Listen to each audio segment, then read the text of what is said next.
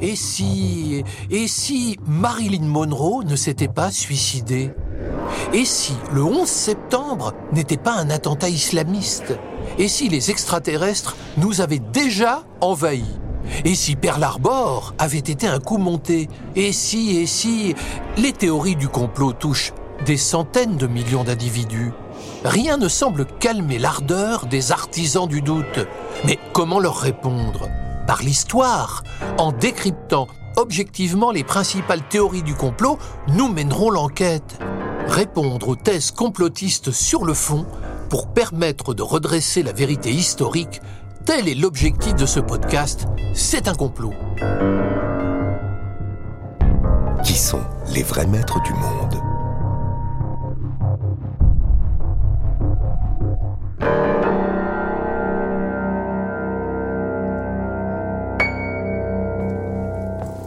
Qui sont les véritables maîtres du monde? C'est aujourd'hui l'un des sujets les plus commentés. Il existe une multitude de livres qui tentent de répondre à cette question.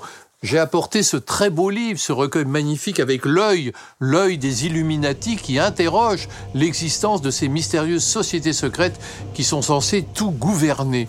Alors nous touchons ici un point sensible. Euh, la plupart des complotistes pensent que nos gouvernants élus, nos, nos présidents, nos premiers ministres ne sont que des fantoches.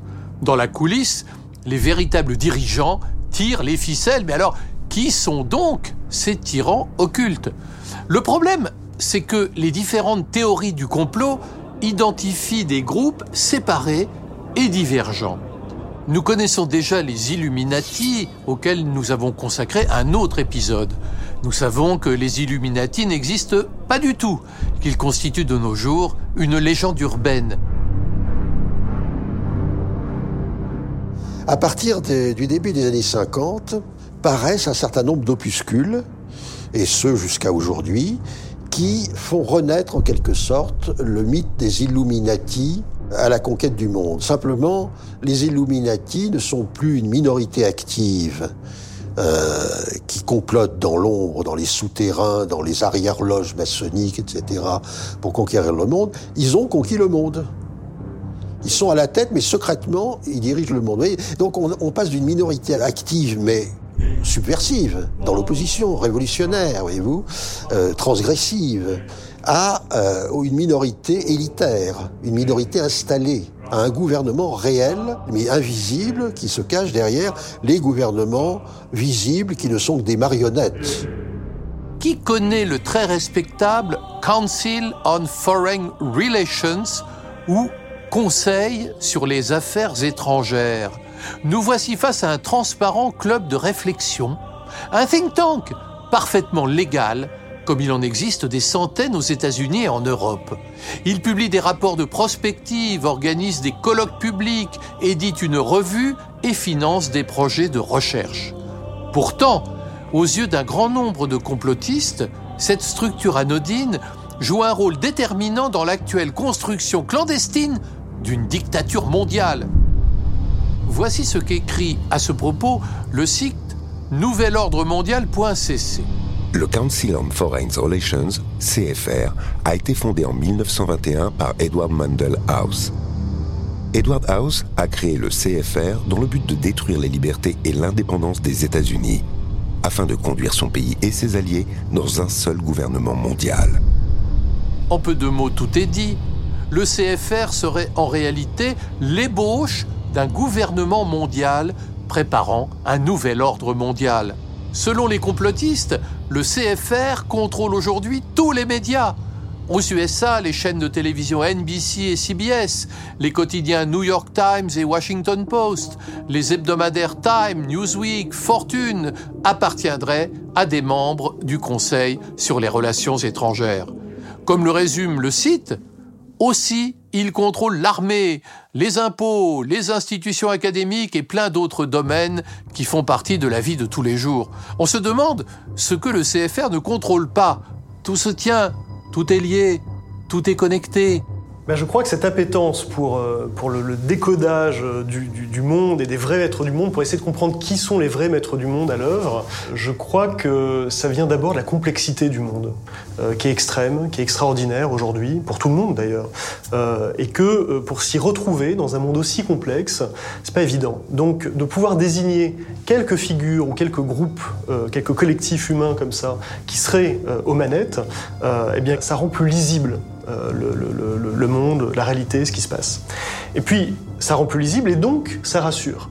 C'est-à-dire quelque part, euh, la volonté de mettre un pilote dans l'avion, un pilote dans le cockpit, ça permet de maîtriser l'immaîtrisable. Voilà, de dire, bon, au moins il y a quelqu'un aux commandes. Euh, alors peut-être qu'on les combat, hein, les maîtres du monde, mais au moins, en tout cas, ils ont une direction, il y a un cap, on sait où on va. Alors que la perspective qu'il n'y ait pas de pilote dans l'avion, voire qu'il n'y ait pas de cockpit du tout, euh, ça, ça, peut générer euh, une véritable angoisse. Mais qu'en est-il véritablement? Le CFR est sans conteste un think tank américain qui se donne pour objectif avoué d'analyser la politique étrangère des USA et la situation politique internationale. Fondé effectivement en 1921, il est composé de 5000 membres issu du monde des affaires, de l'économie, des médias et de la politique. Son siège se situe à New York, avec un bureau à Washington. Le CFR est considéré comme l'un des think tanks les plus influents en politique étrangère. Il édite une revue bimensuelle de haut niveau, Foreign Affairs, Affaires étrangères, dispose d'un site web très consulté et publie de nombreux rapports et livres. Le CFR emploie 70 chercheurs, tous experts dans les différents domaines de la politique étrangère. L'actuel président du CFR est le diplomate américain Richard Nathan Haas. Parmi les 36 membres de son comité directeur figurent plusieurs anciens secrétaires d'État tels Madeleine Albright ou Colin Powell. Il s'agit donc d'un club de réflexion plutôt centriste et modéré. On se demande par quel miracle inversé il a pu devenir le symbole ONI d'un nouvel ordre mondial totalitaire. Il existe pourtant un autre groupe secret. Voici ce qu'on peut lire maintenant sur le site complotiste Censure et Vérité. Avez-vous déjà entendu parler du groupe Bilderberg? Non, détrompez-vous, ce n'est pas un nouveau groupe de musique à la mode. Ce groupe, aussi appelé Conférence de Bilderberg ou Club Bilderberg, rassemble les personnes les plus influentes et les plus riches de la planète une fois par an et pendant quatre jours dans le plus grand secret et le site de préciser Officiellement, on y parle des grands problèmes de la planète. Officieusement, on le soupçonne de vouloir instaurer un gouvernement mondial et une armée mondiale. Allons bon, le groupe de Bilderberg constitue-t-il à son tour l'embryon secret d'un gouvernement mondial?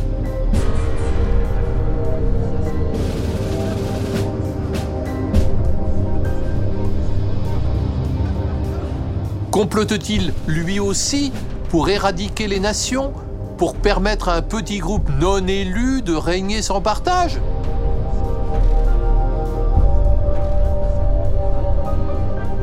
Groupe de Bilderberg, c'est un groupe euh, qui s'est constitué en 1954 et qu'on appelle le Bilderberg parce qu'ils se sont réunis pour la première fois dans un hôtel qui s'appelait Bilderberg. Voilà. Euh, et c'est un, groupe de gens euh, puissants, américains au départ, initiés par des Américains et des Européens, pour resserrer en fait les liens entre l'Europe et les États-Unis. On est en pleine guerre froide hein, en, 1954, et il s'agit de réunir pendant un, deux jours, un week-end en général, eh bien, des personnes issues de la société civile, des hommes politiques, des responsables politiques d'ailleurs en général, euh, des gens issus du monde des affaires, euh, des gens issus des médias et des universitaires également. Et avec pour seule condition de ne pas laisser filtrer ce qui se dit dans ces assemblées à l'extérieur. Tout ça n'est pas secret, mais on a pour règle, ça s'appelle la règle de, la Chatham House, de ne pas dire ce qui s'est dit, et ça permet des échanges plus libres, euh, à bâton rompu, et de se dire les choses plus, euh, plus franchement. Ouvrons La vérité sur les extraterrestres, un livre auto-édité de Mohamed Sherif qui prétend dévoiler la présence secrète d'aliens à tous les postes de responsabilité. L'auteur examine le club de Bilderberg et voici ce qu'il écrit. Ce groupe a été constitué en 1952. Son nom vient de l'endroit du premier meeting publiquement connu, l'hôtel Bilderberg. Ce meeting public eut lieu en 1954. Ses membres ont été depuis lors surnommés les Bilderbergers. Le quartier général de ce groupe est à Genève, en Suisse. Les Bilderbergers se sont transformés en un gouvernement mondial secret qui contrôle absolument tout. Comme d'habitude. Ainsi, le groupe de Bilderberg n'est pas seulement l'embryon d'un gouvernement mondial, il est ce gouvernement mondial. Contrairement à ce qu'affirment ces dénonciateurs, la structure ne semble guère secrète. Bilderberg se présente comme un forum de décideurs qui se réunit une fois par an dans une perspective d'analyse prévisionniste.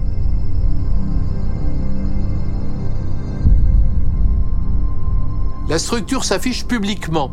Elle possède non seulement un siège social à Leyde, mais encore un site web. On évoque usuellement un groupe de Bilderberg, mais on devrait plus exactement parler de conférence de Bilderberg. Il s'agit en effet d'un rassemblement annuel d'environ 130 participants, essentiellement américains et européens, et dont la plupart sont des personnalités de la diplomatie, des affaires, de la politique ou des médias. Le groupe voit le jour dans le contexte de la guerre froide et de la tension Est-Ouest, alors que croît en Europe un sentiment anti-américain. La tonalité de Bilderberg est ainsi originellement atlantiste. Membre du groupe de Bilderberg, Hubert Védrine, ancien ministre des Affaires étrangères français, explique À l'époque, le but était de convaincre les dirigeants européens et américains de resserrer les liens et de ne pas baisser la garde face à la puissante Union soviétique. Et depuis 2012, le président du comité directeur est l'assureur français Henri Delacroix de Castries, qui dirige le groupe AXA. Chaque session se déroule le week-end dans un lieu généralement communiqué au dernier moment. Il s'agit en effet de fuir la curiosité des journalistes. Pendant les deux jours, les participants n'ont pas le droit de sortir du lieu de résidence et ne peuvent être accompagnés de leurs conjoints ou secrétaires. Un système de sécurité strict est mis en place et les membres sont assis par ordre alphabétique sans distinction protocolaire.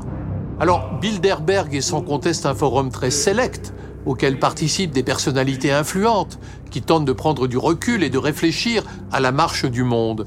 Doit-on pour autant y voir l'ébauche d'un gouvernement mondial? Denis Healey, qui fut l'un des initiateurs de la conférence de Bilderberg en 1954 et resta membre du comité directeur pendant 30 ans, s'exprime avec beaucoup de franchise en 2001. Que dit-il? Dire que nous cherchions à mettre en place un gouvernement mondial unique est très exagéré, mais pas totalement absurde. Nous autres, à Bilderberg, pensions qu'on ne pouvait pas continuer à se faire la guerre éternellement et à tuer des millions de gens pour rien. Nous nous disions qu'une communauté unique pouvait être une bonne chose. Parmi les scénarios envisagés lors des conférences figure en effet l'advenue souhaitable d'une gouvernance mondiale. La plupart des scénarios prévisionnistes envisagent à moyen terme la possibilité d'une autorité internationale. Quant à Hubert Védrine, il réfute les spéculations complotistes. Cette idée de complot est une farce. Le Bilderberg réunit des gens du même monde qui se rencontrent dans d'autres cercles. Les séances de travail sont très soutenues. De 8h à 20h, les débats se succèdent sans relâche. Ils comprennent des exposés courts suivis de questions. Tout est rigoureusement minuté pour éviter l'enlisement de la discussion. Lors de chaque réunion, deux journalistes de l'hebdomadaire The Economist jouent le rôle du greffier. Ils dressent un compte-rendu écrit qui n'est jamais rendu public.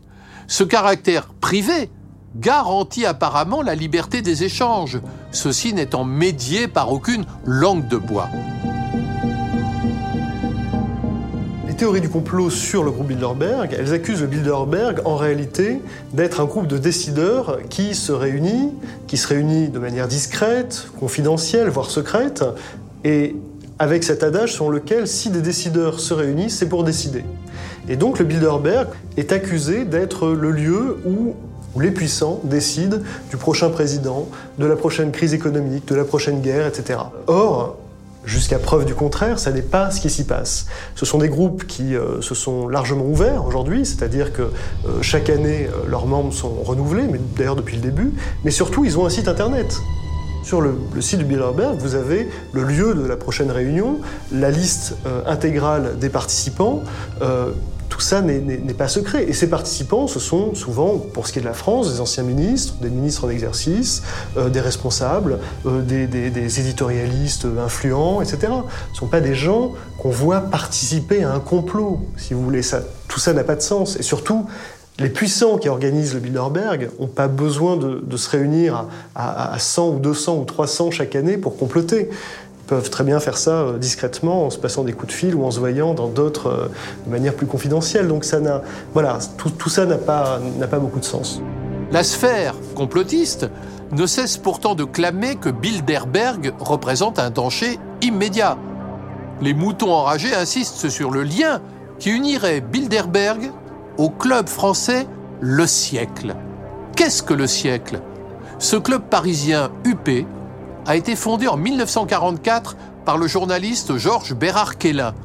Il s'agit d'une institution mondaine qui organise chaque mois, place de la Concorde à Paris, un grand dîner permettant à des hommes et à des femmes d'influence de se rencontrer. Pour les moutons enragés, le siècle et le groupe de Bilderberg veulent réaliser le rêve ultime du Troisième Reich hitlérien, bâtir l'Union européenne qui n'est autre que le Quatrième Reich le gouvernement mondial n'est ainsi qu'une tyrannie en gestation. Alors le siècle s'est créé pour faire se rencontrer faire dialoguer des gens et il considère que pour bien se parler, ces milieux dirigeants, qui encore une fois sont des, dirigeants politiques, des dirigeants économiques, des dirigeants médiatiques, des intellectuels, l'objectif de ces clubs étant de les faire se rencontrer, des gens qui ne se rencontrent pas toujours. Et donc les, organisateurs considèrent que pour mieux se, se, parler, il vaut mieux éviter que la presse soit là. Ce qui peut se comprendre.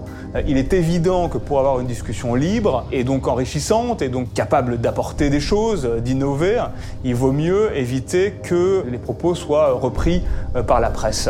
Ces groupes sont euh, producteurs de fantasmes, de par leur organisation, leur organisation transnationale. Effectivement, on échappe au cadre classique du pouvoir politique et le cadre national vers quelque chose qui est effectivement loin des regards.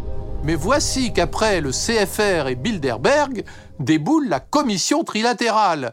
Alors il est vrai que l'organisme a été fondé par des membres et participants de Bilderberg et du CFR, ça se complique. Mais de qui et de quoi parlons-nous exactement? Eh bien, nous voici de nouveau face à une institution autorisée. La commission trilatérale a été officiellement créée à Tokyo le 1er juin 1973 à l'initiative des principaux dirigeants du groupe de Bilderberg et du CFR, parmi lesquels figuraient David Rockefeller, Henry Kissinger ou Zbigniew Brzezinski. Elle se place ainsi dans la continuité moderniste de Bilderberg et du CFR. Il s'agit encore de penser et d'accompagner la mondialisation. Qu'est-ce qui distingue cependant la trilatérale des deux autres structures? Justement son caractère trilatéral. Elle s'adresse à des personnalités provenant de trois zones géographiques apparemment rivales, l'Amérique, l'Europe et l'Asie-Pacifique regroupant près de 400 hommes d'affaires, politiciens, décideurs, intellectuels et hauts fonctionnaires, elle se donne comme objectif de développer une coopération politique et économique entre les zones de la triade. Elle est ainsi divisée en trois branches, un groupe américain dont font partie le Canada et le Mexique, un groupe européen incluant la France, un groupe Asie-Pacifique qui va du Japon à l'Australie. Donc il s'agit de, travailler euh, ces liens, de les, enrichir, de les consolider pour qu'il y ait un dialogue le plus harmonieux possible entre ces grandes sphères euh, de civilisation, l'Asie avec euh, le Japon, l'Europe et l'Amérique du Nord. Euh, moi, il se trouve que j'ai rencontré le, secrétaire général de la trilatérale. Euh, c'est quelqu'un qui s'appelle Paul Révé. Je ne sais pas s'il l'est encore. Je l'ai rencontré il y a une 10, ou 15 ans. Et il me racontait ce qui se passait. Et c'était assez intéressant.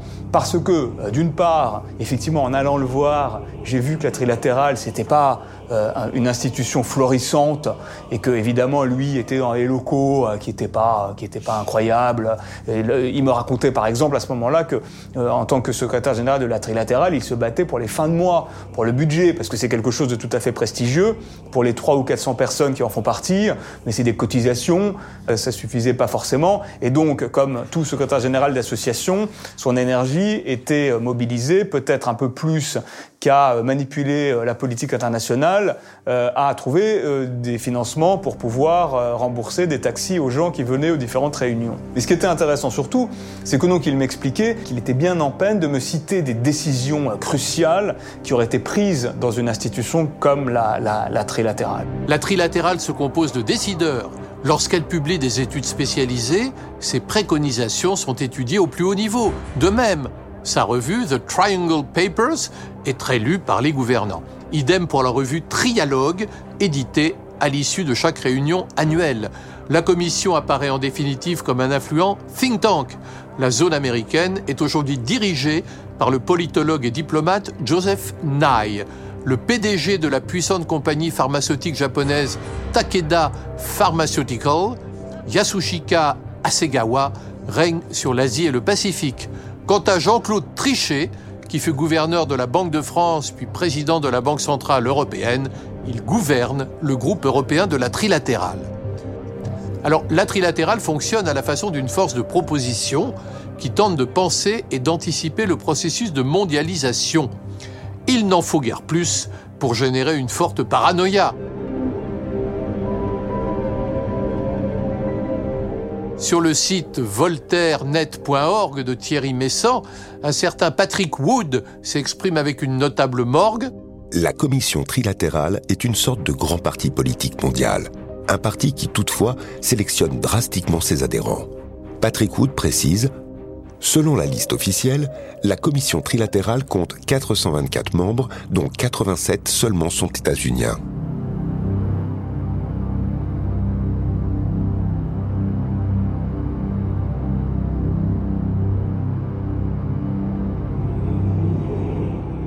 La trilatérale dirige-t-elle pour autant le monde? C'est l'avis du site. La trilatérale est formée de la crème du CFR, du Bilderberg Group et de la franc-maçonnerie anglaise, mère de toutes les loges franc-maçonnes mondiales. La loi du silence, chère à la mafia, a permis jusqu'ici à la trilatérale d'agir dans l'ombre. Si bien que rares sont les Français qui savent que cette mystérieuse société existe et qu'elle exerce un contrôle rigoureux sur les États et l'économie internationale par l'intermédiaire des affiliés qu'elle compte dans la haute finance, la politique, la diplomatie et l'administration. On voit ici poindre un raisonnement éprouvé.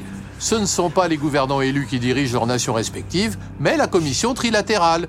Tapis dans l'ombre, l'hydre dicte ses ordres.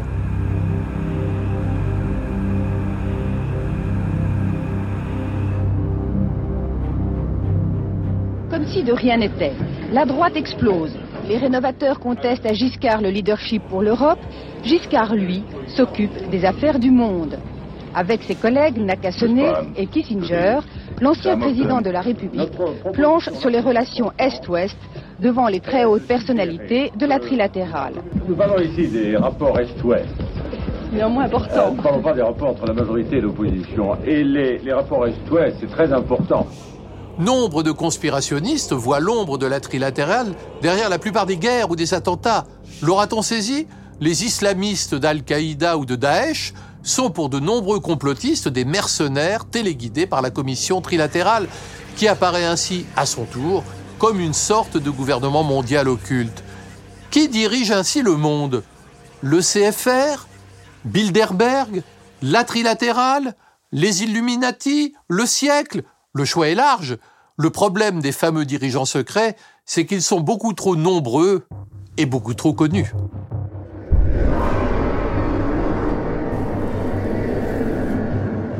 Merci de votre écoute, j'espère que ce podcast vous a plu.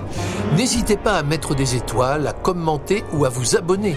D'autres épisodes sont disponibles, alors bonne écoute, bon partage et à bientôt.